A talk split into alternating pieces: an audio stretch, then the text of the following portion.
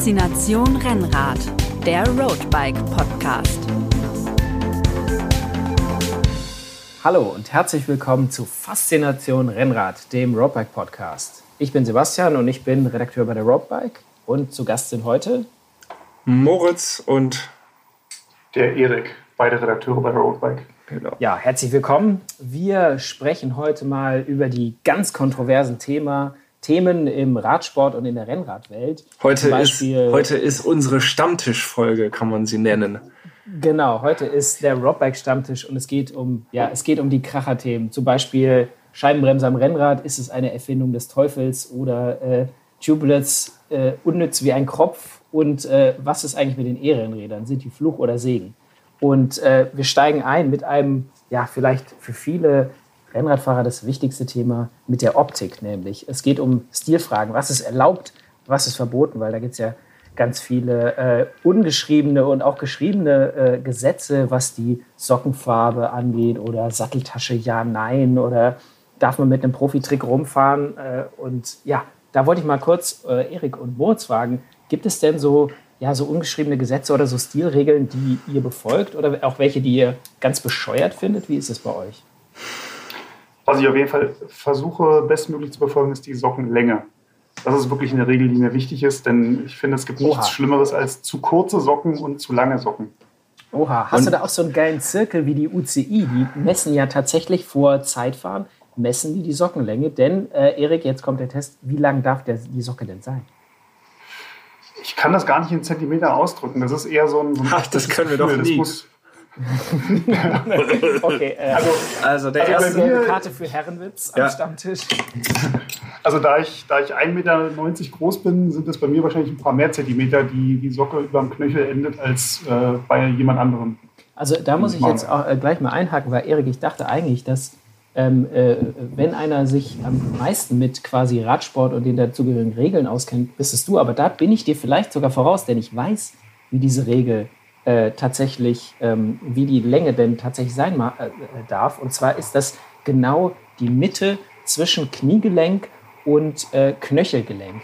Äh, da quasi der mittlere Punkt darf von der Socke nicht überschritten werden. Und da gibt es bei der UCI tatsächlich einen Zirkel, äh, äh, der dann auseinandergefahren wird, wo die Mitte festgestellt wird. Also Aber das muss doch dann. Stimmt, dass die. Das muss ja dann.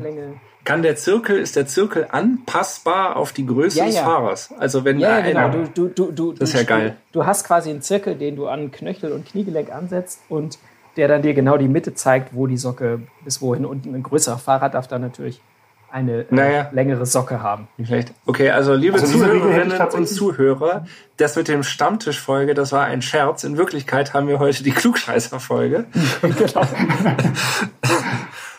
also tatsächlich war mir diese Regel offiziell auch bekannt, aber ich finde, dass das trotzdem, wenn man wirklich diese Mitte zwischen Knie und Knöchel nimmt, das ist für meinen Geschmack zu lang. Ah ja, okay. Und deshalb kann ich das gar nicht so als Regel festmachen, wie lang sie denn wirklich sein sollte, damit es gut Aber du hast, eine, du hast eine Sockenlänge, die du bevorzugst und alles, was äh, signifikant drüber oder drunter äh, ist, äh, ist für dich nicht mehr, nicht mehr fahrbar sozusagen. Wird nicht gekauft. Ja. Okay. okay. Ja, wir müssen ist, äh, natürlich vielleicht äh, an dieser Stelle noch die Regeln äh, festhalten, ob wir uns am Ende immer bei allen Streitfragen, die wir behandeln werden, ob wir uns einigen werden auf eine salomonische Lösung oder ob wir äh, ganz hart subjektiv sagen, nach unserer Meinung, das ist Teufelszeug. Ui, ich glaube, ich glaube, da müssen wir, ich glaube, so viel Zeit haben wir bei unserem Podcast nicht, dass wir uns immer am Ende einigen. Und das ist ja ah, manchmal auch das Schöne, dass man sich über solche Fragen streiten kann und man weiß eigentlich so ein bisschen, da gibt es jetzt kein richtig und kein falsch, aber man kann trotzdem eine ganz, ganz klare Meinung haben, die fahren, auch ja natürlich die richtige ist. Ja. Es gibt kein richtig und kein falsch, außer bei der Sockenregel. Ja. Okay.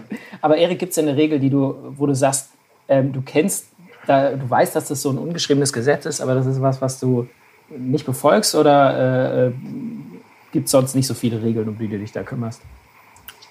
Ich bin da ansonsten eigentlich ziemlich entspannt. Also ich weiß nicht, ob das konkret eine Regel ist, aber ich bin zum Beispiel jemand, der mit Satteltasche rumfährt im Training, ähm, einfach weil es mega praktisch ist.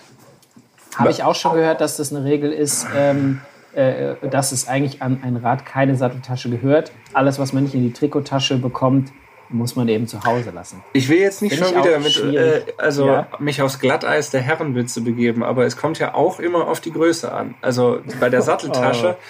Also wenn wir da, wenn wir da dann so einen Koffer unterm Sattel rumbaumelt, das finde ich, das geht nicht. Ich finde, ich bin ganz bei dir, dass ähm, eine Satteltasche sehr praktisch ist und man hat halt einfach ein bisschen Krempel dabei. Und ähm, im, im Defektfall ist es natürlich Käse, wenn man irgendwo äh, rumsteht und unglaublich gut aussieht, weil man keine Satteltasche dabei hat, aber eben nicht nach Hause kommt. Aber es kommt mhm. ja eben auch tatsächlich darauf an, ob man jetzt da den Koffer rumbaumeln hat mit Zelt und Schlafsack und allem drum mhm. und dran, um zur Not in der Wildnis übernachten zu können, oder ob man halt ein dezentes Satteltäschchen da hat. Weil da neige ich, äh, ihr könnt es euch vielleicht schon denken, ich neige dann eher zu letzterem, als, mhm. als eben den Koffer da dran zu hängen. Ja, was ist nämlich Absolut. peinlicher als, was ist peinlicher? Mit einer Satteltasche rumfahren oder irgendwo anrufen zu müssen und sich äh, abholen, äh, vom Partner oder von der Partnerin abholen lassen zu müssen. Also das ist ja dann irgendwie noch ein bisschen uncooler, als halt eine Satteltasche dabei zu haben, aber im äh, Notfall seinen, seinen Schlauch flicken zu können. Aber ja, es stimmt. Muss da Beinlänge, Armlänge, eine, eine Daunenweste für Notfall, die Leuchtpistole äh, fürs Notsignal ja, das, und so. Das muss, muss halt nicht sein. Ja.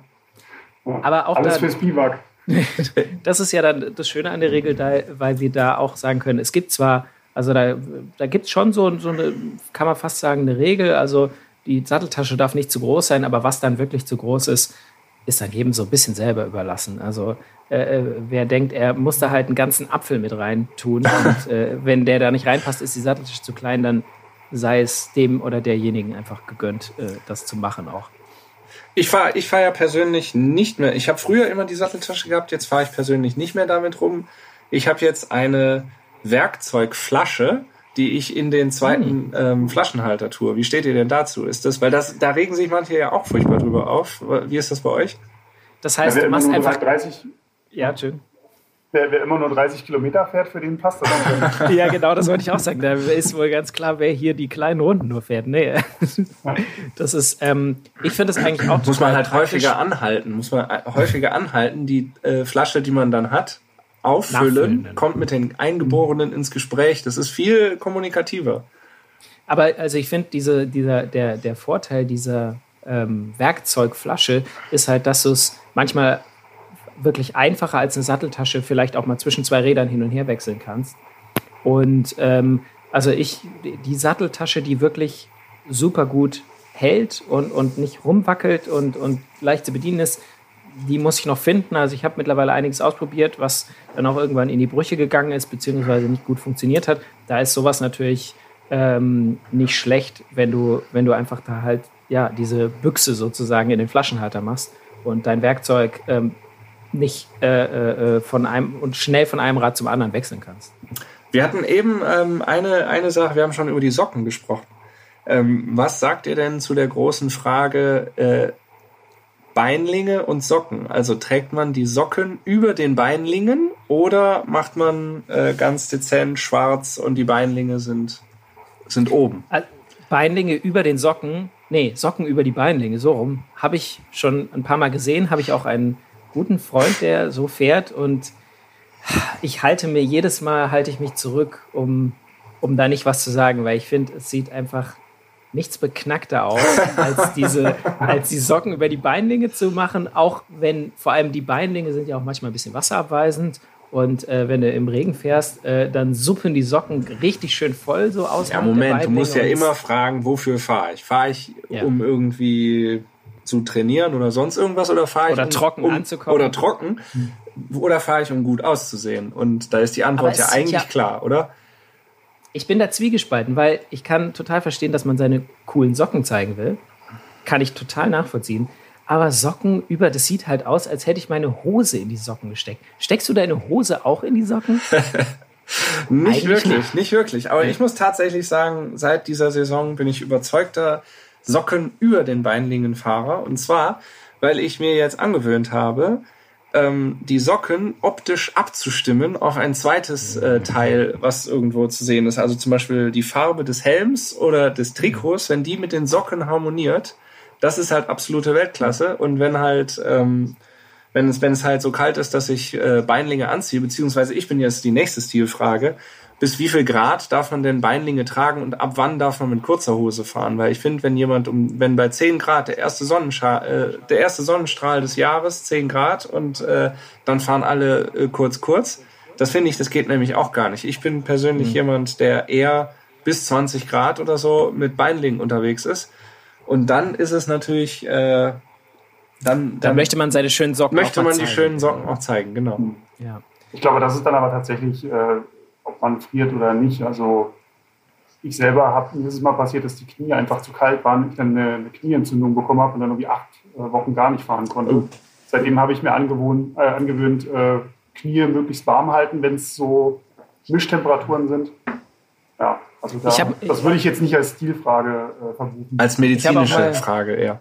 Genau. Ich habe auch mal ähm, gehört, dass es bei äh, den Kaderathleten glaube, es waren die Mountainbiker eigentlich, die äh, ja im Winter aber auch viel auf der Straße unterwegs sind, ähm, dass es so ist, unter 18 Grad ähm, immer Beinlinge und Armlinge. Also äh, solange es nicht 18 Grad oder drüber ist, wird da nicht kurz kurz gefahren.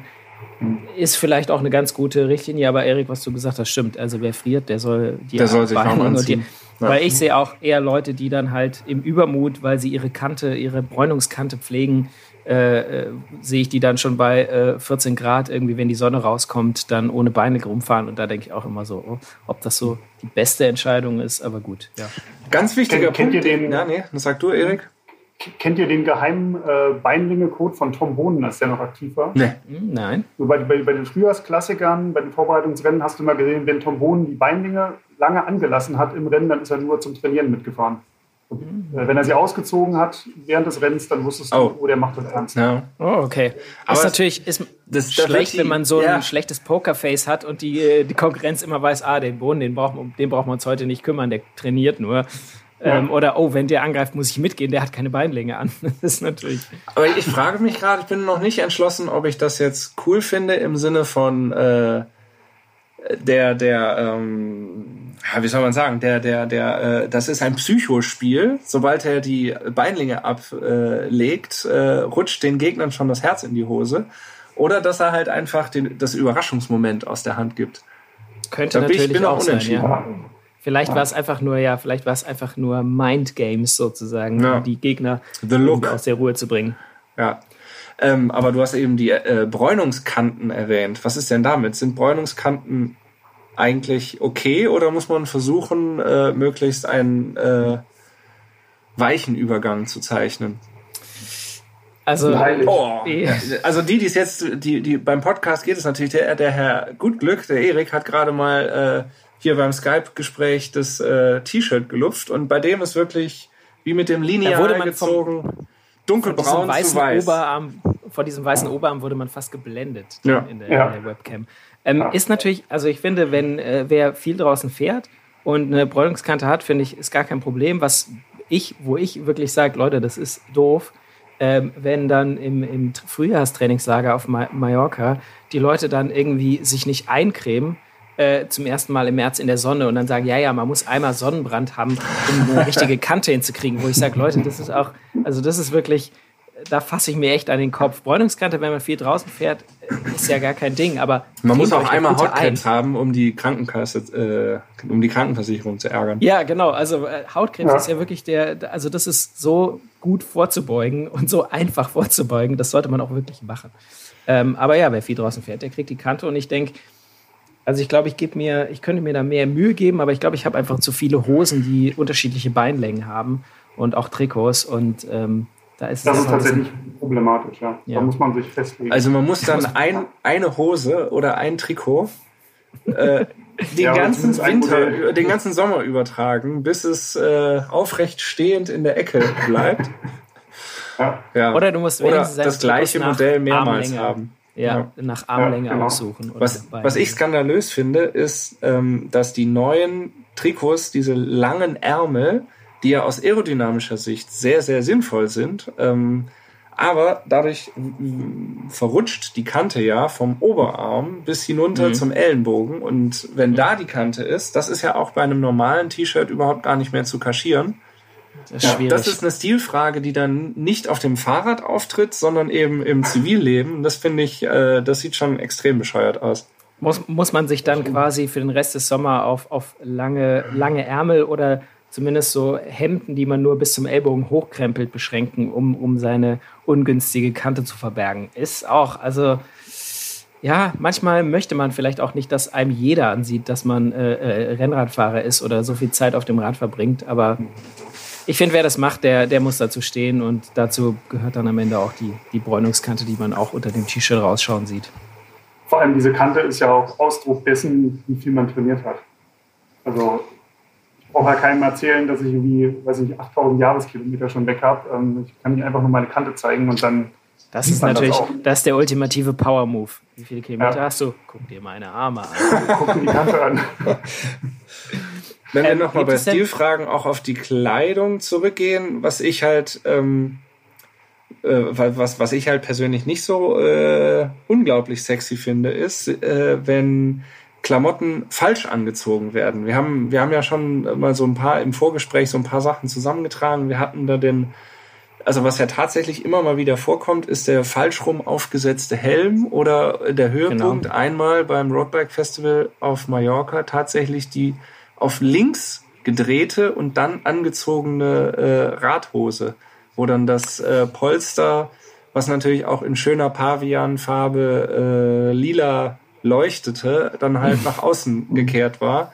Das finde ich. Ähm, aber das also, ist auch, finde ich, vielleicht, vielleicht gibt es da ja auch, vielleicht gibt's ja auch kontroverse Meinungen zu. Aber wir haben ja gesagt, wir wollen subjektiv sein und ganz äh, klare Kante äh, zeigen. Äh, da würde ich sagen, ich, ich plädiere für normal und richtig anziehen. Ja, das ist ja, ja auch ein funktionales äh, Argument. Also ich glaube tatsächlich, dass diese, dass diese Polster ähm, auf der Innenseite schon immer noch angenehmer sind an der Haut als die Außenseite der Hose, auch wenn die aus einem irgendwie sehr feinen Lycra-Material ist und, und, und jetzt auch nicht irgendwie mega kratzt oder so. Und es gibt ja auch immer mehr äh, mit ganz wenig Nähten und so. Also klar kann das funktionieren, aber besser funktionieren als richtig rum anziehen, das kann ich mir eigentlich nicht ja. vorstellen. Halten wir also, den vielleicht war auch einfach die, die, Waschmaschine defekt und die Hose musste am zweiten Tag getragen werden. Ja, das, dann, dann, oder, dann einfach hygienische, hygienische Gründe. Ja. Oder der gute Mensch war einfach vielleicht am Abend zuvor äh, an einer anderen Lokalität in Ballermann, also äh, auf Mallorca am Ballermann gewesen und äh, kämpfte noch ja, mit den Mo Spätfolgen. Bei morgendlichen Anziehen gab es da noch Probleme, ja. ja. Aber auch so Helm, Helm falsch rum aufziehen. Ich meine, ist, ist klar sieht das erstens meistens sehr doof aus. Und zweitens äh, ist, bin ich mir fast sicher, dass die Funktion dann wirklich nur noch eingeschränkt gewährleistet ist.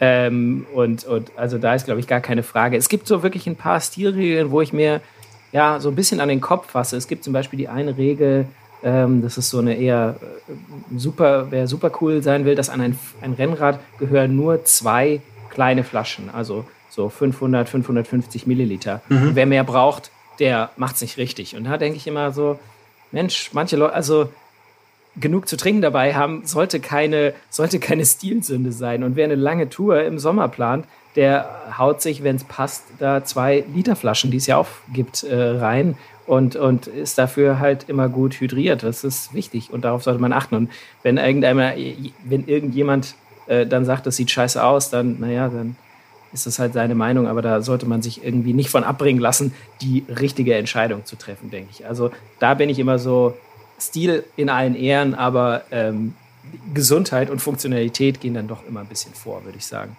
Da bin ich absolut bei dir. Ähm, aber wahrscheinlich, wenn du so ganz alte Rennfahrer fragst, die in den 60er, 70er Jahren aktiv waren, die werden dir sagen, trinken ist sowieso Schwäche. genau, du brauchst auch nicht mehr, als in diese zwei kleinen Flaschen reingeht. Genau. Also ich weiß nicht, wenn man sich da noch irgendwie damals rohes Ei und Rotwein irgendwie reingekippt hat, in Trinkflaschen, ja, da hätte ich auch nicht mehr als zwei kleine Flaschen von am Rad haben wollen. Nee, das, das stimmt. Wo ähm, wir, wo wir gerade die, ähm, die Rennradfahrer, die in den 60er, 70ern schon Rennen gefahren sind, haben, was würden die denn sagen zu äh, einem anderen Stammtischthema, nämlich der Erfindung der Scheibenbremse? Also da, da kann ich dir, da kann ich dir ähm, kann ich dir äh, äh, was sagen, was unsere Leser uns äh, mal an Roadbike mhm. äh, geschickt haben. Ja. Ähm, und zwar, da schrieb Carsten Enck, äh, schrieb einmal, also für mich ist Re äh, Rennradsport Einfachheit, Tradition, eigene Muskelleistung, kleine örtliche Rennveranst in Rennveranstaltungen. In diesem Sinne mehr aufs Wesentliche äh, konzentrieren. Und das sagte er äh, im Zusammenhang damit, dass ihm die Scheibenbremse viel zu kompliziert ist mit nervigen Schleifgeräuschen und äh, Wechsel der Scheibe und der Bremsbeläge und das Entlüften wäre so umständlich. Und, und das wären alles Sachen, die diesen äh, doch eher simplen und einfachen Sport äh, in seinen Augen unnötig kompliziert machen. Mhm. Ein, was auch immer wieder kommt, ist natürlich das Argument, die ähm, Felgenbremse, die hat mich noch nie im Stich gelassen. Ich habe immer gut anhalten können.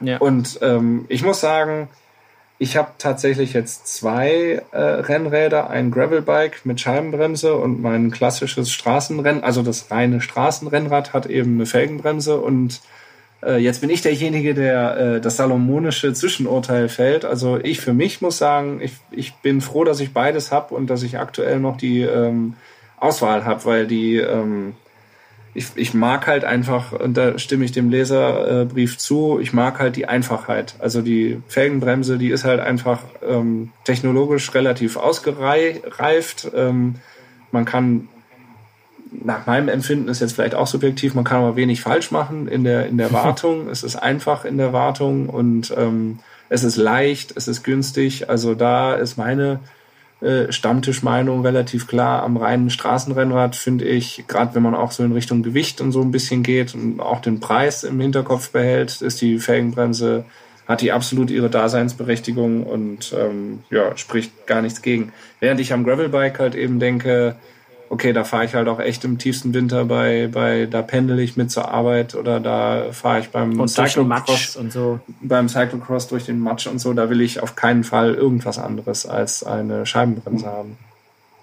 Was bei mir für die Scheibenbremse spricht, ist, ähm, ich bin immer Felgenbremsräder gefahren und dann saß ich irgendwann mal auf einem Rad mit Scheibenbremse und bin eine Abfahrt runtergefahren ähm, die, ich, die ich kannte. Und normalerweise ist es so, wenn ich eine Abfahrt zum ersten Mal fahre, dann fahre ich da schon eher defensiv runter und reize da jetzt nicht äh, die Ideallinie aus. Aber an dem Tag war das irgendwie so, wahrscheinlich nur für den Kopf, aber ich habe mich da total sicher gefühlt und hatte da überhaupt keine Bedenken, sondern habe es da einfach runterrollen lassen. Tag letzte Rille. Ja, so gefühlt ja. Ähm, ja. Ja, aber man, man kann halt immer empirisch nicht, nicht belegen, aber man hat so das Gefühl, es kann ja eigentlich nichts passieren, ist ja eine Scheibenbremse. Hm. Äh, das, Wahrscheinlich nur Einbildung, aber. Nee, also das, das, das, das stimme ich dir zu, weil ich auch noch eins meiner Räder auch noch mit, mit Felgenbremse ausgestattet ist und hat auch noch äh, Carbonlaufräder, was natürlich und ist sogar so eine im Rahmen integrierte Bremse, die noch mal schlechter bremst als die klassische, äh, klassische äh, Zangen-Felgenbremse. Äh, und da muss ich sagen, ja, das ist eher so eine, ist eher die, die Idee des Bremsens als das Bremsen selber, was man, was man da bekommt. Und, und da muss ich wirklich, wirklich viel mehr oder viel vorsichtiger fahren. Also nachdenken muss man mit der Scheibenbremse auch. Ähm, aber man muss viel vorsichtiger fahren und, und, noch vorausschauender fahren und so. Und ein Leser schrieb auch, also um, um, um mal auch irgendwie eine Lanze für unsere Leser zu brechen, die sich irgendwie dem Fortschritt nicht verschließen, sogar den begrüßen. Äh, äh, Jörg äh, schrieb, Jörg Ahl über, über Facebook schrieb, äh, nie wieder so ein Müll am Rad. Damit, meint, damit meint er die Felgenbremse? Die Felgenbremse, genau, was äh, für uns überraschend ist. Und er schrieb dann auch weiter, ich schleife doch nichts weg, das relevant für Steifigkeit, Sicherheit und Belastbarkeit ist. Felgenbremsen sind die Säge am Ast, auf dem ich sitze. Also das meint er mit Bezug auf die Felgenbremse quasi, äh, äh nutzt ein Bauteil, nämlich die Felge ab, äh, die eigentlich ja, ein tragendes Bauteil ist des Laufrads. Und ähm, klar ist das jetzt also mit einer Felgenbremse schleift man sich nicht sofort das Laufrad kaputt. Da muss, schon, da muss man schon relativ lang und relativ feste bremsen und wahrscheinlich auch bei schlechten Bedingungen. Aber ja, das ist nicht von der Hand zu weisen, dass da ein Teil belastet wird, was ja wirklich tragend ist. Und wenn die Felge irgendwann mal durchbricht, weil sie durchgebremst ist, dann kann das schon ein richtig, richtig übler Crash werden, der mit einer Scheibenbremse wahrscheinlich nicht so passiert. Kann ich insofern bestätigen, weil ich mal dabei war, wie einem Vereinskollegen im Training bei einem Antritt die äh, Felge gerissen ist. Grüße an KD aus Wuppertal an dieser Stelle. ähm, also das war schon unschön. Der ist halt gut abgeflogen und hatte sich auch das Schlüsselbein gebrochen. Ähm, oh Mist. Ähm, also klar, das, das ist so. Und wenn man, wenn man den Moment verpasst, in dem die, ähm, in dem die eben verschlissen ist und ausgetauscht werden muss, dann drohen da schon ernste Gefahren. Gleichzeitig gilt aber mhm. natürlich auch, ähm, Und das ist natürlich auch unsere Aufgabe als Journalisten, ähm, neuen Entwicklungen auch kritisch gegenüberzustehen. Ähm, bei der Scheibenbremse können natürlich auch Probleme auftreten. Und es ist immer eine Frage der richtigen Bedienung, äh, der richtigen Einstellung, der richtigen ähm, äh, halt ähm, wie es, wie es, wie es genutzt wird eben, ähm, da kann, da kann auch alles Mögliche äh, kaputt gehen. Wenn wir jetzt auch mal überlegen, ganz zu Beginn hat Shimano 140er Scheiben fürs Rennrad empfohlen und die sind dann halt einfach verdammt schnell sehr, sehr, sehr heiß und ähm, können sich verziehen. Und ähm, wir haben es auch in den Dauertests teilweise gesehen, dass man ähm, ja unter Umständen nach ein paar tausend Kilometern die Scheibe äh, austauschen muss, weil die äh, verzogen ist und schleift und nicht mehr schleiffrei einstellbar ist. Und das kostet dann halt auch alles Geld. Also eben mhm. mehr Gewicht, mhm. ähm, höherer Preis. Ähm, und ähm, darauf muss man halt auch schon immer hinweisen. Also ist die du sagst, ähm, weil du gerade Geld sagst, ich finde, ein großes Argument für die Scheibenbremse ist, wenn, wenn ich mir zum Beispiel mal teure Laufräder kaufen möchte, wo ich sage, die sollen was Besonderes sein, dann ist natürlich bei der Felgenbremse, ja, die, schleifst du halt Höhe ab Höhe durch, auch wenn mhm. das vielleicht zwei, drei, vier, fünf Jahre dauert, je nachdem, mhm. bei welchem Wetter und äh, wie vielen Abfahrten und wie du bremst. Ähm, aber bei einer Scheibenbremse ist es so, wenn halt irgendwann diese Scheibe durchgebremst ist, dann tauschst du die halt aus. Das kostet wesentlich weniger ein Bruchteil von einem neuen 2000 Euro Lauf. Klar, genau. Ja. Also, also für die Sparfüchse ist, ist, die Scheibenbremse da eventuell von Die langfristig bessere Investition. Vor allem ähm, ganz viele Leute äh, machen das ja auch äh, total nachvollziehbar. Wenn die sich ein, ein, Rad kaufen, leisten sie sich vielleicht was, aber das Rad wird dann halt auch äh, zehn Jahre gefahren. Und ähm, wird hm. eventuell mal ähm, aufgewertet mit neuen Komponenten, eben mit neuen Laufrädern. Ja, und bei der Felgenbremse, da äh, ist das Laufrad dann im wahrsten Sinne des Wortes ein Verschleißteil äh, am Ende, wenn du jetzt im Bergigen fährst. Klar, wenn du irgendwo weißt, ich fahre jetzt nicht in die Alpen und fahre wenig in den Mittelgebirgen, dann hält so ein Laufrad wirklich sehr lang und vielleicht auch den ganzen Lebenszyklus deines Fahrrades mit auch durch. Aber äh, ja, je nachdem, wie hoch die Beanspruchung ist, kann es schon auch mal sein, dass du dann irgendwann das Laufrad schon ersetzen musst. Also wo ich auf jeden Fall auch auf der Seite der Disk bin, ähm, ist natürlich, was Carbon angeht. Also wenn wir, du hast es gerade eben schon erwähnt, Carbon beim Felgenbremsrad ist ein anderes Thema. Ähm, also wenn du mit der äh, mit der mit dem mit den mit den Carbon Pads, mit den Brake Pads auf dem Carbon selbst bremst. Das ist halt was anderes, als wenn du ähm, das Carbon Laufrad hast. Du bremst aber eben auf der Scheibe. Und da bin ich, bin ich ganz dabei, weil da gibt's ja auch das Problem bei den äh, Felgenbrems-Carbon-Laufrädern, dass eben die Felge extrem heiß werden kann. Die kann delaminieren, wenn da drauf gebremst wird. Und das ist natürlich ähm, eine Sache, äh, die beim, bei der Scheibenbremse dann überhaupt gar nicht auftritt. Das muss man halt auch der also Scheibenbremse also, zugute halten. Was, und, und, was ist da jetzt unser, unser Stammtischmäßiges, äh, vielleicht salomonisches Urteil am Ende? Ist die, ja, die Frage ist, die ist ja eben, ob der, ob der Stammtisch salomonisch sein muss. Also ich, ich kann die, die äh, Leserzuschriften, äh, die sagen, hier, die Felgenbremse hat mich noch nie im Stich gelassen, die kann ich total verstehen, muss ich sagen. Mhm. Also ich bin, ich bin, ich bin bei denen. Ich mag auch diese cleane Optik. Also ich finde. Ich muss, ich, ja. Äh, ja, ich muss dazu sagen, also ähm, ein klein bisschen kann ich es verstehen, aber dann auch äh, nur zu einem gewissen Maße. Und da, da muss ich tatsächlich sagen, äh, auch wenn ich da jetzt ein paar Lesern mal auf die oder Hörern auf die Füße trete, ähm, E-Mails bitte an äh, Roadbike äh, Podcast. ähm, E-Mails bitte dann direkt ich, an Holy. da, nee, da muss ich sagen, ich, ich kann es langsam ähm, nicht mehr hören. Also dieses, die Industrie äh, äh, drückt uns da ein Bauteil auf, was wir nicht brauchen oder so. Und also die, wer sagt, er braucht die Scheibenbremse am Rennrad nicht, das mag eine persönliche Meinung sein, aber eine bessere Bremse haben zu wollen, ja, die vielleicht im Moment noch ein bisschen mehr wiegt, ähm, ist, finde ich, das ist, das ist Fortschritt und das gehört dazu. Also da, da packe ich jetzt mal meine kontroverse Stammtischmeinung auf. Und, äh, äh, die, die, die, die Scheibenbremse ist fürs Rennrad, die ist sinnvoll, die ist fast notwendig in meinen Augen um wer schnell fahren will, der muss auch gut bremsen können und äh, das hat nichts mit irgendwie, wer fahren kann, der braucht nicht so viel Bremsen, das ist Bullshit. Ähm, genau, also ich sage da, die Scheibenbremse äh, gehört ans Rennrad hm. und was anderes will ich nicht mehr sehen. Eine Sache das ist natürlich schon ein, ja. Mach du, Erik. Also die Scheibenbremse ist natürlich schon ein, ein technischer Fortschritt, ähm, der sicherlich in manchen Punkten noch nicht ausgereift ist und noch so seine ja, Schwachstellen hat, sage ich mal. Ähm, aber ich glaube schon, dass ja, wenn, wenn der Radsport oder die, die Fahrradindustrie sich immer dem technischen Fortschritt äh, verschlossen hätte, dann würden wir heute noch auf äh, Stahlrahmen mit 17 mm breiten Reifen durch die Gegend fahren. Und ja, und Rahmenschaltung. Da, haben sich ja auch, ja. da haben sicher auch welche am Anfang gesagt, was, diese Hebel ist doch viel zu kompliziert. Ich kann doch einfach da runtergreifen und am Rahmen meinen Gang wechseln. Die Wäscheleinen, die Wäscheleinen vorne am Lenker. Ja, ja genau. genau. ja, ja. Also, äh, und dann kann ich nicht mehr die feine Einstufung, kann gar nicht mehr so gut den Umwerfer trimmen und alles. Ähm, also, ja, wie gesagt, das, das lasse ich nur bedingt gelten. Und in dem Fall denke ich, hm. Leute, kommt klar, kauft euch ein Rad mit Scheibenbremse. also vielleicht, vielleicht, also ähm, ein abschließender Aspekt dazu noch, was ich tatsächlich finde, wenn ich bei meinen, ich habe gesagt, ich habe beides, wenn ich von dem Scheibenbremsrad wieder auf das Felgenbremsrad wechsle, dann bin ich beim ersten Bremsvorgang immer äh, richtig überrascht, wie viel Handkraft ich aufwenden muss. Also das finde ich ist nochmal ein ganz, ganz krasser Vorteil, muss ich zugeben, von der äh, Scheibenbremse.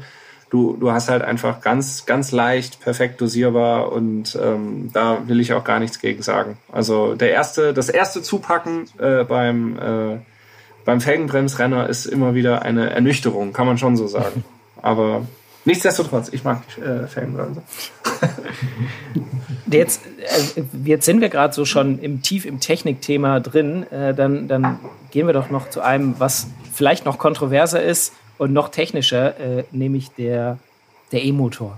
Das E-Rennrad. Das ist das, ja sogar das, eine ethische Frage jetzt. Ja, das ungewollte Wesen. Ähm, da, ich würde einfach auch mal äh, vielleicht zwei Lesermeinungen hier ähm, paraphrasieren, weil wir hatten tatsächlich immer, wenn es im Roadback im Heft äh, über, wenn wir über ein E-Rennrad berichten, was wir auch regelmäßig machen, wenn es da neue Entwicklungen gibt, dann haben wir äh, oft Zuschriften, die sowohl ähm, sehr verständnisvoll und positiv sind, als auch die sehr negativ sind. Also äh, äh ein, ein, Leser Johann, der schrieb, dass ähm, die E-Rennräder, da wird Radsport nur simuliert und es ist ein anstrengungsloser Lifestyle statt Sport. Und ähm, dass, wenn er sieht, dass da irgendwie so ein E-Moped im Heft drin ist äh, am Kiosk, dann kauft er sich das Heft nicht. Oder äh, Rudi schrieb auch, äh, dass das E-Rennrad ein Widerspruch in sich ist. Hm. Denn äh, die, die, die schönste Form des Radsports sollte nicht mit Elektroschmarren versaut werden. Aber andere sagen äh, mehr oder weniger, äh, das Gegenteil. Also Nico hat ja auch geschrieben, jeder, der auf einem E-Bike sitzt, der kann nicht zeitgleich Auto fahren. Finde ich, ist ein tolles Argument. Und wer äh, vielleicht sich auf einem E-Rennrad als auf einem E-Trekkingrad wohler fühlt, der sollte diese Möglichkeit haben. Und äh, auch äh, es ging, was oft ein Kommentar war, war, hey, ich brauche vielleicht jetzt noch kein ähm, äh, E-Rennrad. Also auch Franz schrieb das, der schon 82 ist ähm, er braucht noch kein äh, E-Rennrad, aber vielleicht bald, weil und er möchte auch mit 82 mit seinem Hobby aufhören. Und, äh, nicht nicht möchte, mit dem äh, Hobby aufhören müssen. Entschuldigung, ja, ja, nicht mit dem Hobby aufhören müssen und möchte weiterhin, so wie er früher auch Berge gefahren ist, möchte jetzt nicht einfach sagen, ich fahre jetzt nur noch im Flachen, sondern er möchte weiterhin Berge fahren. Und wenn das eben nicht ohne Unterstützung geht, wieso soll er das dann nicht mit Unterstützung machen? Also äh, da haben wir, wie gesagt, sehr viele Zuschriften, die verständnisvoll auch sind und äh, ganz wenige, die vielleicht zugeben, dass sie selber sogar ein E-Rennrad fahren. Also da, da sind wir noch ein bisschen weg. Aber ja, was, was ist eure Meinung dazu? Ist das was, was quasi wirklich nicht zusammenpasst, nämlich Rennrad und E-Motor, oder hat es eine Berechtigung irgendwo? Also ich hatte meine erste Berührung mit einem E-Rennrad 2014 bei Rad am Ring, ähm, nachts an der Hohen Acht im Dunkeln. Und es war halt schon nicht mehr die erste Runde, sondern schon äh, zu fortgeschrittenerer Zeit. Ich war entsprechend schon etwas angeschlagen ähm, und habe mich da die hohe Acht hochgequält und auf einmal hörte ich nur, wie von hinten jemand ja, mit extremem Überschwung auf einem Rennrad an mir vorbeikam und ich dachte, das kann doch gar nicht sein. Und dann habe ich gesehen, dass der einen Motor drin hatte. Also das E-Rennrad und ich, wir hatten einen schlechten Start. Einen schlechten Start, genau. Ähm, ja, wobei das finde ich im ich, Wettkampf. Ich verstehe total den. Im, im, Im, Wettkampf hat es ja noch ein anderes Geschmäckle irgendwie. Also wenn das da, also da, da kann ich es schon verstehen, ähm, wenn du da sagst, okay, also die, die haben ja eine eigene Wertung. So. Ja, schon, aber also irgendwie, irgendwie kommt man sich dann schon, kann, oder ich kann verstehen, wenn man sich da dann ein bisschen veräppelt vorkommt. Aber ja. ähm, ja, grundsätzlich, ich, ich weiß nicht, ich, ich bin da auch eher ein bisschen zurückhaltend und vorsichtig wohlwollend, sage ich mal. Ich, also es käme jetzt für mich gerade auch überhaupt nicht in Frage, aber ähm, man weiß nie, was kommt. Ich erinnere mich auch an einen Leserbrief, der äh, gesagt hat, er hat halt schlicht und ergreifend einen schweren Unfall gehabt und ist an sich, wäre er natürlich noch in der Lage, ähm, normal Rennrad zu fahren aus Muskelkraft. Das geht jetzt aber einfach nicht mehr und deswegen zu sagen, ich kann jetzt halt nicht mehr Rennrad fahren, ähm, oder sich dem Diktat von der Mehrheit zu unterwerfen, quasi, die sagt, Rennrad mit E-Motor ist äh, Teufelszeug. Mhm. Also das, das finde ich, das kann es nicht sein. Und ähm, wenn es das gibt, dann und Leute bereit sind, das zu kaufen, würde ich das auch nie verteufeln. Ähm, mhm. Aber ja, für mich persönlich kommt es jetzt halt noch nicht in Frage. Aber ich, ich bin vielleicht am ehesten bei dem, bei dem äh, Leserbrief, der auch gesagt hat, dann kann man nicht Auto fahren, weil ich sehe halt im, in meinem privaten, äh, ich, wir haben halt ein E-Bike, das ist kein Rennrad, aber es ist halt ein E-Bike und das mit, mit Anhänger, wir nutzen das in jeder möglichen Lebenslage als Autoersatz und das ist total gut. Also ich bin mega mhm. E-Bike-Fan und wenn dieser E-Bike-Boom auch Rennräder mit Motor abwirft, dann ja, dann ist es, dann ist es so. Es, also den, den Sinn von, von E-Bikes verstehe ich auch total. Also dass es da eine klare Zielgruppe gibt.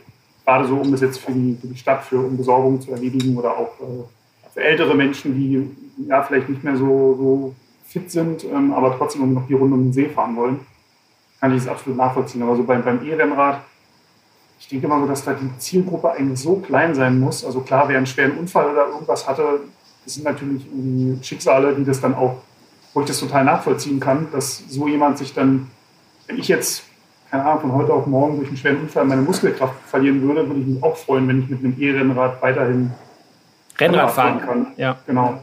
Ähm, ich glaube, da ist, da ist tatsächlich so ein bisschen das E-Rennrad, ähm, das war vielleicht so anderthalb Jahre zu früh, weil ich glaube, dass tatsächlich diese, genau diese spezielle Nische E-Rennrad wirklich sehr, ähm, wie soll ich sagen, sehr wenig äh, hergibt an, an, an, äh, an Zielgruppe. Zielgruppe. Also da sind nicht viele mhm. Leute drin.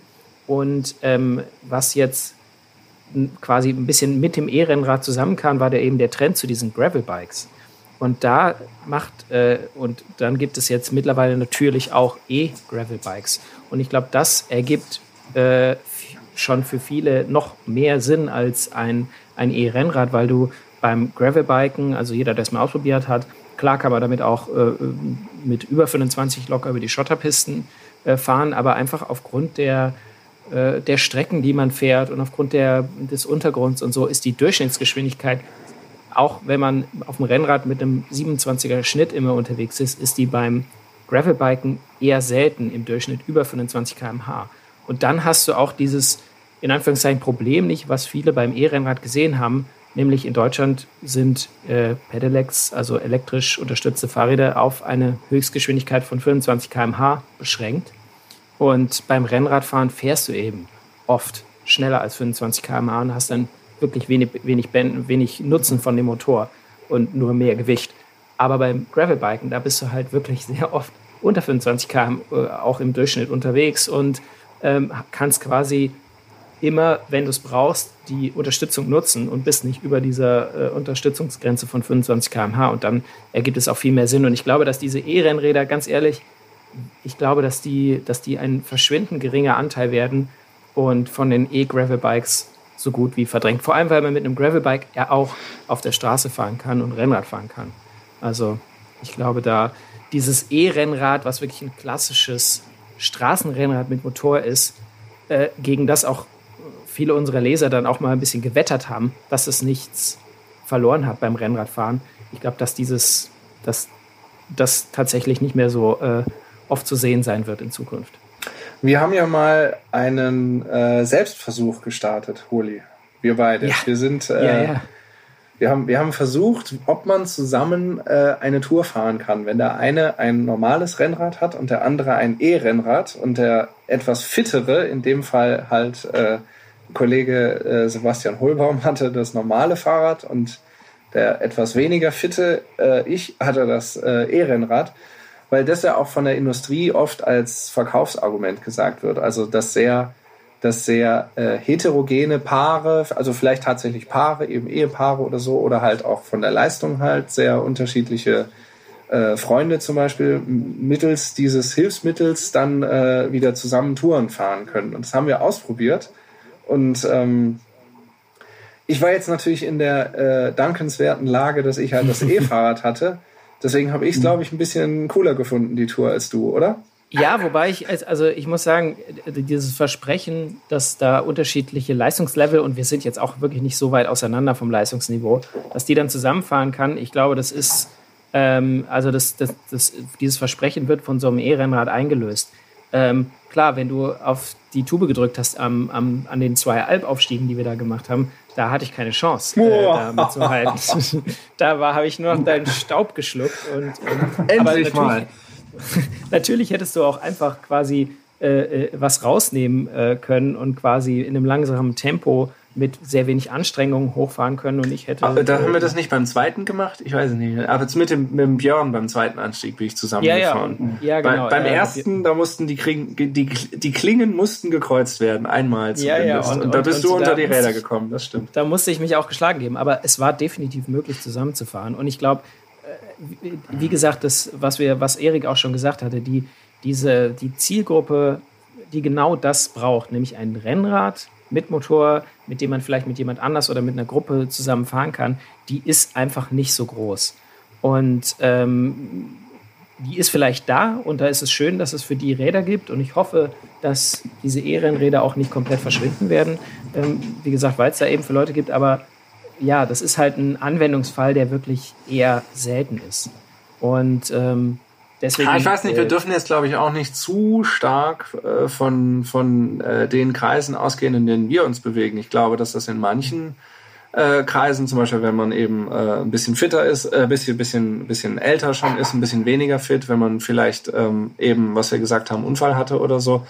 Also äh, was ich damit sagen will, nicht jeder fährt die ganze Zeit 25 bis 30 km/h im Durchschnitt. Das mache ich ehrlich mhm. gesagt jetzt auch äh, nicht mehr ganz so häufig wie früher. Und ähm, von daher äh, sollte man, glaube ich, nicht zu stark sagen, okay, das ist halt wirklich nur für eine Mini-Zielgruppe. Vielleicht haben mhm. wir aktuell mit der Zielgruppe noch nicht so viel zu tun oder gehören ihr das nicht an, aber ich glaube schon, ich glaube schon, aber ich bin ganz bei dir, dass das reine Straßen-E-Rennrad, das ist mit Sicherheit ein bisschen limitiert. Und wenn ich jetzt jemals darüber nachdenken würde, mir sowas zu kaufen, würde ich mir glaube ich auch ein ein E-Gravel-Rennrad kaufen, weil ähm, das halt einfach den größeren Einsatzzweck und die größeren Möglichkeiten bietet. Und genau wie du sagst, vom von den, von den Geschwindigkeiten, die man ähm, beim Graveln ist man noch viel näher in diesen 25 drin. Damit es auf der mhm. Straße funktioniert, müsste es eigentlich 30 bis 33 km/h oder so unterstützen. Und genau, sonst, gerade so das bisschen mehr ja. und äh, dann, dann wäre es schon viel. Aber wie gesagt,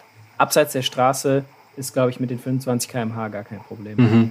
Ich glaube, die also böse Zungen werden behaupten, die größte Zielgruppe für E-Rennräder ist das Profipiloton.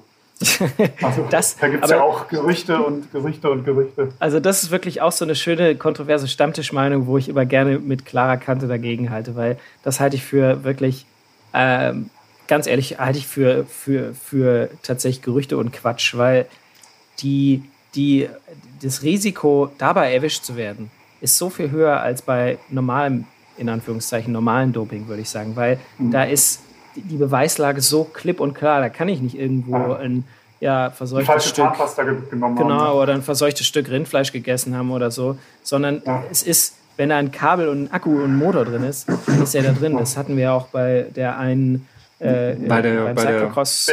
Der, ja. ja. gut, aber die, hat, die, hat, ja, die hat ja auch versucht. Die hat ja gesagt, das äh, war nicht mein Fahrrad. Aber, das hatte mir irgendjemand da reingestellt. Aber das also, so das, also die Kreativität bei den Ausreden, die ist ja ist äh, auch da. immer nee, gegeben. Und ja, vielleicht wäre das ja mit dem von ihrem Bruder oder so. Ne? Ja. ja, oder da wäre quasi, das wäre sogar noch mal ein Anreiz für mehr Kreativität. Also da würden wir die besten Ausreden eigentlich bekommen. Aber ich glaube einfach, das ist äh, so, das ist noch leichter zu überführen als das klassische Doping, leider.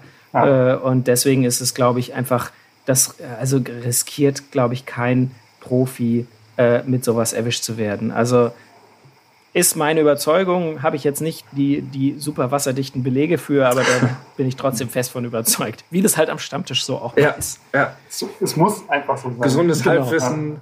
Äh, Eindeutige ähm, Meinung. Was mich, was mich mal zu eurer Tour interessieren würde, habt ihr dann irgendwie festgestellt, dass es in den Abfahrten ein Nachteil war, weil das E-Bike ja, das E-Rennrad ja auch ein bisschen schwerer ist? Ähm, Habt ihr da was gemerkt? Wir haben, also da ich ja ein, ein Abfahrer bin, der Tod und Teufel nicht äh, fürchtet, bin ich dem Holi natürlich weggefahren. nee, Quatsch. Also Auf dem das, Ja, in der Nase bohrend.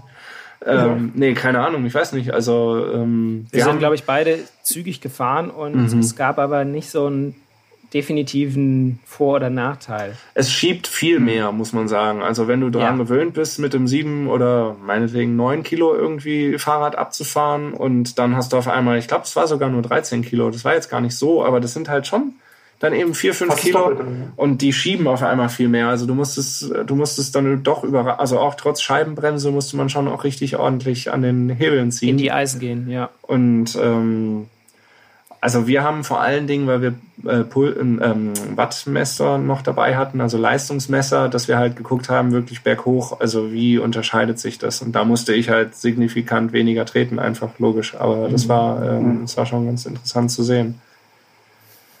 Genau. Die, die, aber, äh, das andere Technikfrage, wenn wir äh, bei Technik bleiben, aber nochmal auf die Innovationen eingehen, aber weg vom Motor. Ähm, Tubeless, wie steht ihr da dazu? Also ja, ich, ich, ist ja auch, kann ja auch äh, die, die äh, bewegt die Leserherzen und äh, die Rennrad-Stammtische natürlich auch.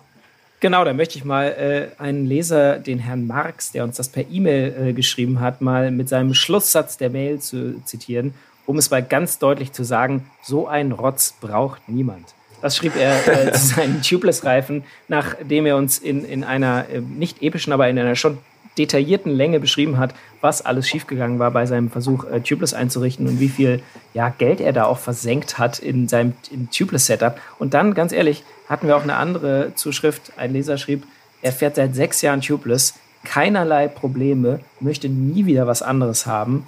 Ähm, also ist, glaube ich, auch ganz stark an die persönlichen Erfahrungen ge gekoppelt. Ich fahre mittlerweile auch überall, also Rennrad, Crosser und Mountainbike sowieso, auch tubeless und ähm, habe damit auch gemischte Erfahrungen. Also ich habe auch schon eine Stunde in der Werkstatt geschwitzt und versucht, den Reifen da äh, äh, quasi dicht zu bekommen und habe im Moment am Gravelbike äh, muss ich eigentlich, wenn ich fahren will, muss ich erstmal den komplett platten Hinterreifen auf, aufpumpen, weil irgendwo Luft entweicht und ich aber noch nicht rausgefunden habe, wo. Also ich habe auch die gemischten Erfahrungen und ich würde sagen, Fahrkomfort äh, vor allem beim Mountainbike und beim Gravelbike durch den niedrigeren Druck und keine, keine Gefahr der Durchschläge mehr, ist da wirklich ist ein großer Pluspunkt.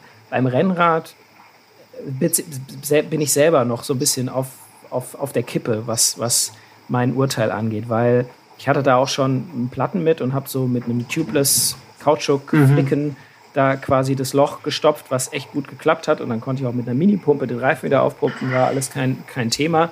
Aber es war jetzt nicht so, dass äh, der Reifen sich dauernd von selber heilt oder so. Also die paar Male, wo ich dann, oder das eine Mal, wo ich den Platten hatte, da hätte ich auch den Schlauch wechseln müssen, so musste ich halt diesen Tubeless-Wurst da reinmachen. Und einmal hatte ich einen Platten, der sich so mehr oder weniger, äh, oder ein, ein Loch im Reifen, das sich mehr oder weniger durch die Dichtmilch geschlo geschlossen hat. Also ich glaube, da ist auch noch Luft nach oben, was, was äh, das, das, Potenzial dieser Entwicklung. Oh, oh ja, ja, geil. Ja, jetzt, da fehlen unsere Soundeffekte. Jetzt hätte ich hier mal so einen Tusch spielen können. Da, da, da. Ähm, ja, auf jeden Fall, ja, da, also ich glaube, da ist noch, ähm, da ist noch Verbesserungspotenzial auf jeden Fall. Aber wie ist es bei euch? Habt ihr äh, Tubeless-Erfahrung schon gemacht oder seid ihr Tubeless unterwegs?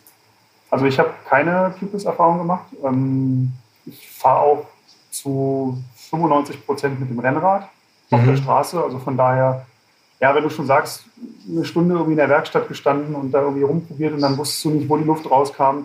Also ich sag mal, wer ein bisschen auf seine Reifen achtet und auch guckt, wo er lang fährt und nicht irgendwie mittig durch die, durch die Scherben fährt. Ähm, also ich habe im Jahr vielleicht zwei, drei Defekte mit dem Rennrad bei um die 10.000 Kilometern. Mhm. Und da komme ich nicht auf eine Stunde netto, die ich am Straßenrand stehe, wenn ich alle meine Defekte zusammenzähle. Also ja, Platten sind nervig, aber mittlerweile ist es so, dann stehe ich halt am Straßenrand, wechsle den Schlauch. Deswegen habe ich ja immer meine Satteltasche dabei. Sehr wichtig. Da ist nämlich alles drin. Ähm, die kann man nicht vergessen, wenn die am Rad ist. Ähm, und dann, ja, nach fünf bis zehn Minuten fahre ich weiter. Also bin, da bin ich äh, entspannt, was das betrifft. Wir machen beim nächsten Podcast, machen wir einfach mal eine äh, Schlauchwechsel-Session. Wir machen wir einen Wettkampf, wer am schnellsten einen äh, Schlauch wechseln kann. Ich glaube, da ja. müssen wir aber dann ein Video dazu machen. Weil, machen wir äh, dann da muss man natürlich auch sehen. das ist nicht so gut fürs Audiomedium. Nee, zwei, ma zwei halt machen es und einer moderiert es. Also ein, einer kommentiert. Einer ist der Kommentator, der den. Ja. Also bei die mir. Die schneiden wir raus. Bei mir ist es so, ich bin äh, durch auch die Reifentests, die wir ja machen, ähm, immer mal wieder auf Tubeless unterwegs gewesen. Ich muss aber ganz ehrlich sagen, ähm, das ist jetzt ein Luxusproblem, aber wir haben natürlich immer wieder neue Laufräder, die wir testen. Also wir wechseln und dann, ähm, ich, ich wechsle teilweise fast jede zweite Woche mal den Laufradsatz, wenn, wenn was Neues ausprobiert werden soll. Und ähm, da ist es mir schlicht und ergreifend zu aufwendig. Also ähm, ich bin, wenn ich, wenn ich lange Zeit mit einem Laufradsatz fahre und ich weiß, ich fahre auch nur mit dem einen Fahrrad, ich habe ja eben erzählt, ich habe halt zwei Fahrräder, die ich auch im Wechsel nutze, ähm, also wenn ich längere Zeit mit einem fahre, dann, äh, dann richte ich mir das Tubeless eigentlich schon das Setup ein, weil ich es dann schon auch besser finde. Aber was so wirklich dieses ganz, also wenn ich, wenn ich wirklich jede zweite Woche oder dritte Woche oder sowas irgendwie mit der Dichtmilch hantieren und äh, den, Neu den Reifen irgendwie dann draufhauen oder so, da habe ich ehrlich gesagt keine Lust zu. Es geht zwar leichter, als das vielleicht ähm, wenn man es noch nie gemacht hat, erscheint es einem vielleicht, als wäre das so die, die das äh, das Teufelszeug und das, das äh, weiß nicht, das Buch mit sieben Siegeln und total kompliziert. Also das ist, äh, das ist kein Hexenwerk, das kann man relativ schnell erlernen und wenn man ähm, das Glück hat, dass man eine halbwegs zueinander passende Reifen-Felgen-Kombination hat, dann ist es auch, verlangt es jetzt auch keine Bärenkräfte. Aber mit der Dichtmilch und so, das ist natürlich mehr Aufwand, als wenn man einfach einen Schlauch einlegt. Und deswegen, ich, ich mag's und wenn ich jetzt regelmäßig eine, ein Fahrrad fahren würde, dann würde ich es auch machen. Aber im Moment ist es zu viel hin und her und dann ist es mir zu stressig, muss ich ehrlich sagen. Ich glaube, du musst es so sehen, dass du bei der Montage eines Tubeless-Reifens erstmal in Vorleistung gehst, was du dann hoffentlich weniger am Straßenrand stehst. Aber dafür musst du dann halt auch viel damit fahren. Ja, das ist, das, das, das finde ich das, das ist eine schöne, das ist eine schöne, genau, es ist zwar ein größerer Invest, den man leistet, und äh, der dann aber hinterher auch sich, sich tatsächlich mehr auszahlen soll. Ob das so stimmt, ist wirklich, ja, das ist, finde ich, schwer zu beurteilen, weil ich auch schon Tubeless-Reifen aufgezogen habe, die mit, mit äh, mehr oder weniger der Standpumpe äh, sich schon da in, ins Felgenbett gesetzt haben, ordentlich und ohne Dichtmilch schon fast dicht waren. Ähm, also das kann auch vorkommen. Es gibt ähm, aber auch den Reifen, den man äh, auch mit dem, mit dem Booster nicht vernünftig in Form bringt und wo genau. man genug äh, Dichtmilch drin hat und alles und man hat das gleiche Reifenmodell auf der gleichen Felge auch schon gefahren, aber äh, auf einmal hält er die Luft nicht oder wie auch immer, weil das ist auch so eine nervige Sache. Ich habe teilweise, also ich, was ich beobachtet habe, so im, im, im, im Dauertest, sage ich mal, ähm, es gibt tatsächlich, dass du das komplett gleiche Setup fährst auf dem gleichen Laufrad, aber ähm, also es gibt scheinbar ähm, Konstruktionsschwankungen irgendwie. Also ähm, ich, ich hatte das schon und bin es gefahren. Ich musste, ich musste nach sieben Tagen noch nicht mal nachpumpen. Ja, und ich habe es auch mit dem identischen Zeug aufgebaut und es ist nach einem Tag ist es platt. Also oder halt signifikant äh, Luft raus, dass man auf jeden Fall pumpen muss. Und das ist dann halt so eine Sache, ähm, das, das nervt dann schon, muss ich auch ehrlich ja. sagen. Aber, aber gut. Ist, ist jetzt wieder, ist wieder sehr, sehr schwer, da am Ende ein Urteil zu fällen, zu, äh, weil viele ja, Leser sich das, glaube ich, auch wünschen würden, dass wir mal öfter sagen würden, hey, ja, das ist richtig gut und das ist richtig scheiße.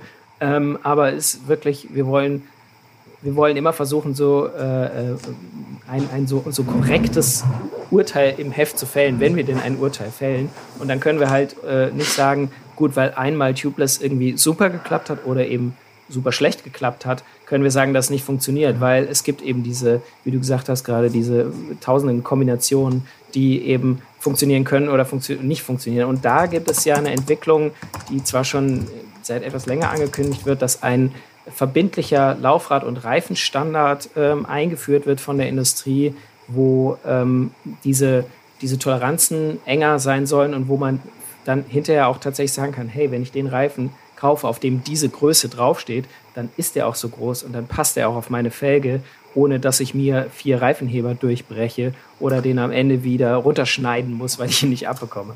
Wobei man dazu auch sagen muss, ähm, das ist schön, wenn das kommt, verhindert aber auch nicht, dass, ähm, dass es Probleme geben kann, weil ähm, um aus dem Nähkästchen unseres Redaktionsleiters Alex Walz zu plaudern, der hatte kürzlich einen Tubeless-Reifen sogar von der Firma Mavic auf einem Mavic-Laufradsatz. Und die werben ja auch ganz gezielt damit, ja. dass bei ihnen alles aus einer Hand mit engsten Toleranzen äh, äh, entwickelt wird. Und ähm, trotzdem, er hat diesen Reifen beim besten Willen nicht von der Felge gekriegt, weil der halt komplett, ähm, ja, da passt er halt passt halt irgendwie Stark gar nichts und der musste runtergeschnitten mhm. werden. Und ähm, ja, also selbst bei einem, selbst wenn alles aus einer Hand kommt, ist es nicht automatisch äh, und zwingend gleichbedeutend mit, ja, funktioniert halt einwandfrei. Das stimmt. Und gleichzeitig habe ich es bei Mavic schon erlebt, äh, dass es so ist, wie Sie sagen. Also ich habe bei Mavic schon Tipptopp, das, das, den konnte man aus der Entfernung draufwerfen. Aus zwei Metern Entfernung konnte man den Reifen auf die Felge draufwerfen. Der hat sich dann Dichtmilch rein, ähm, sofort mit der, mit der Standpumpe ins Felgenbett gesprungen, gefahren, fertig und tausende Kilometer gehalten und überhaupt gar kein Problem. Also es ist, ja, es ist leider ein bisschen eine Lotterie. Ja. Also ich werde es bestimmt auch eines Tages mal ausprobieren. Das wird nicht heute sein, das wird auch nicht morgen sein, aber ähm, ich glaube, das ist ähm, Glaubst du? nochmal so dieses salomonische Urteil zu fällen. naja. ähm, ich glaube, das ist wirklich ein Punkt, das muss man einfach für sich selber ausprobieren und jeder bewertet ja Vor- und Nachteile für sich anders oder bewertet Aufwand und Nutzen für sich anders. Ähm, ich glaube, da muss wirklich jeder das, man sollte das mal probieren, ähm, weil man kann nichts verteufeln, was man nicht selbst probiert hat. Das gilt das natürlich auch bei der Scheibenbremse und ähm, genau. bei allen Dingen. Also falls mal die Möglichkeit besteht, bei einem Freund, bei einem Kollegen, ähm, beim Händler um die Ecke mal sowas auszuprobieren, das Egal, ob es Felgenbremse ist, Scheibenbremse, Tubeless oder wie auch immer. Oder ein Ehrenrad. Oder ein Ehrenrad, genau. Ist schon. Jetzt haben wir, dann möchte ich jetzt, wo wir so viel über die ganzen technischen Stammtischfragen jetzt gesprochen haben, möchte ich zum Abschluss nochmal eine Stil-Stammtischfrage stellen, mhm. ähm, auf die ihr kurz ja. oder lang antworten könnt. Und zwar, ähm, wie ist es als Hobbyfahrer in einem Profiteam-Trikot zu fahren? Ist das cool? Supergeil? Mhm. Oder ist das für euch ein No-Go? Also ich würde, jetzt gerne den, ich würde jetzt gerne den Song einspielen. also ich, ich finde, es geht gar nicht. Ähm, ich weiß, im Fußball ist es ja gang und gäbe, dass man sich äh, ein Trikot von seinem Verein oder von seinem Lieblingsspieler oder von seiner Nationalmannschaft irgendwie kauft und das dann auch in äh, die Hymne ertönt, äh, vor dem Länderspiel sich das dann anzieht oder auch in der Freizeit trägt oder wenn man selber eine Runde auf dem Bolzplatz steht ich finde beim Radfahren nein. Einfach okay. Nein. Okay, Moritz? Ich finde es auch eher schwierig, aber ich habe mich gerade gefragt, warum eigentlich? Weil, also jetzt einen, einen ähm, objektiven Grund, warum das nicht geht, gibt es ja eigentlich nicht. Also man kann ja seine Solidarität äh, mit diesem Verein oder mit, diesem, mit dieser Mannschaft vielmehr ähm, dadurch zum Ausdruck bringen oder Vielleicht hat man es auch schlicht und ergreifend günstig bekommen, was natürlich auch ein Aspekt sein kann. Aber irgendwie so aus dem Bauch heraus, ich würde es auch nicht machen. Ich, ähm, es, ja, ich weiß auch, also zumindest wenn ich keine Beziehung, zum Beispiel eine andere Sache wäre, wenn ich jetzt halt nur als Beispiel, wenn ich Angestellter bin von Bora oder Angestellter von Hans Grohe oder irgendwie sowas, mhm. ich habe ich hab eine unmittelbare emotionale Bindung vielleicht auch zu dem zu einem Hersteller wirklich, dann weiß ich nicht, Sponsor. warum nicht. Ja. Genau, also zum, zum Sponsor, warum nicht. Ähm, aber so, ich weiß nicht, früher gab es, das, das finde ich eigentlich aber noch viel schlimmer. Früher gab es diese, ähm, dass du die Wertungstrikots der großen Rundfahrten kaufen konntest. Am besten noch mit dem ähm, quasi aufgedruckten äh, Sponsorenlogo desjenigen Teams, was gerade eben dieses Trikot innehat. Also mhm. natürlich äh, Telekom, äh, als Ulrich die Tour gewonnen hat oder Zabel ähm, das grüne mhm. Trikot, gab es halt eben das grüne und gelbe Trikot mit diesem Telekom-Aufdruck. Also das fand mhm. ich, das fand ich ganz hart über die Grenze hinaus mhm. eigentlich schon. Aber ja, wenn jemand Fan ist, warum nicht? Also ich, ich würde tatsächlich vor, vor ein paar Jahren habe ich mal günstig ein gelbes Trikot erstanden von der Tour de France 2008. Ähm, Und das habe ich dann einfach nur, um äh, einen sehr guten Freund äh, zu ärgern, habe ich das dann bei der nächsten gemeinsamen Radausfahrt angezogen. Danach habe ich es aber gewaschen und dann im Bilderrahmen aufgehangen. aber das war einfach nur, um ihm so einmal kurz eine mitzugeben. Also ich würde auch sagen, Wertungstrikot oder Weltmeisterstreifen, da würde ich sagen, hm, ja, wer nicht Weltmeister war, der muss den nicht unbedingt anziehen. Ähm, und bei äh, Teamtrikots würde ich einfach nur sagen, wenn, dann bitte Trikot und die passende Hose dazu. Also kein ja, und nicht auf links. Ja, nicht auf, aber auf jeden Fall auch nicht mischen mit irgendwie zwei unterschiedlichen Teams. Also da, da rollen sich auch mir die Zehennägel hoch. Letzte Stilfrage dann vielleicht noch, wo wir gerade wieder so in Richtung Profisport gehen. Ähm, was haltet ihr denn äh, von der Frage, wie man, kann man, oder anders gefragt, kann man Chris Froome ernsthaft äh, unterstützen bei äh, der Tour de France? Kann man für ihn jubeln, wenn man sieht, wie der Mensch auf dem Fahrrad sitzt? Also wie er fährt und wie er, äh, was er für eine doch sehr eigene Ästhetik auf dem Fahrrad entwickelt. Ja, aber gibt es da nicht einige im Profi-Peloton? Ja, klar. Ich weiß nicht, war nicht Vöckler immer auch so einer, der als mhm. äh, verschrien wurde, als der sitzt da wie, wie sonst? Der Affe auf dem, auf dem Schleifstein. Ja. aber da denke ich, ganz ehrlich, der Erfolg gibt ihm recht. Also da muss man sagen, hey, wer Froome-Fan ist, der darf sich nicht von seiner, von seiner Technik abschrecken lassen und der, der, der, muss, der muss einfach, ja, der muss einfach ihm zu jubeln, egal wie der auf dem Rad sitzt. Erinnert ihr euch an die Tour de France? Ich glaube, es war 2013. Da ist äh, eine Etappe gewesen am Mont Ventoux und da hat äh, Froome attackiert man hat ihn gesehen, ja. wie er so in seinem Stil mit den nach außen abgewinkelten Ellbogen und diesem etwas äh, mit den Knien auch so ein bisschen abgewinkelt, hat er halt in die Pedale gehämmert.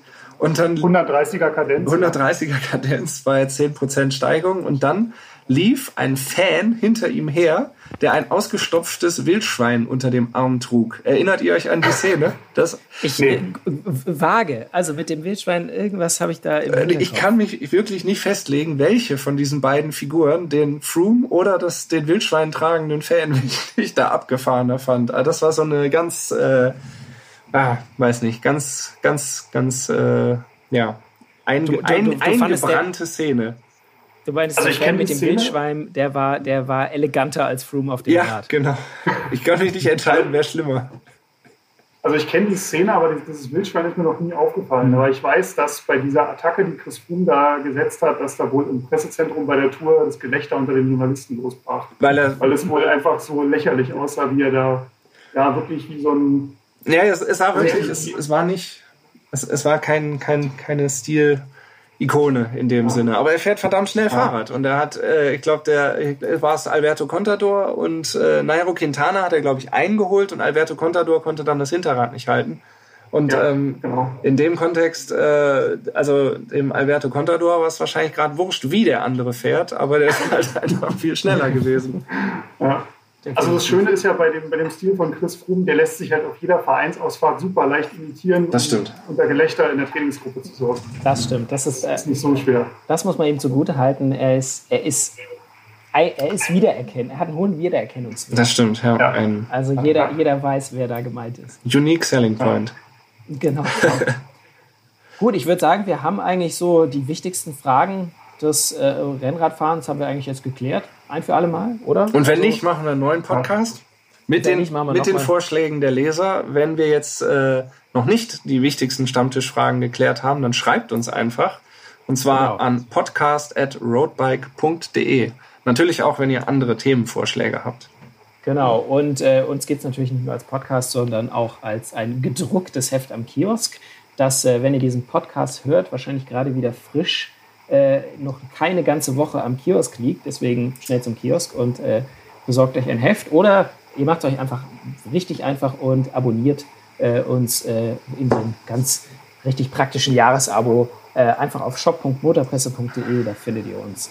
Und auf, im Internet gibt es uns natürlich auch. Auf roadbike.de äh, findet ihr natürlich alle unsere Podcast-Folgen, aber auch alles weitere, was es zum Thema Rennradfahren zu wissen gibt und äh, was ihr wissen müsst, um mitreden zu können.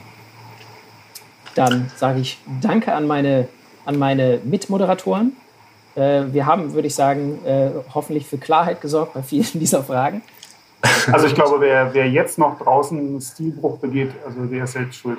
dem, dem können wir zumindest, dem können wir zumindest auch nicht mehr helfen. Deswegen sage ja. ich äh, danke fürs Zuhören und äh, danke fürs Mitmoderieren und wir hören uns beim nächsten Mal. Bis dann. Ciao. Ciao. Bis bald.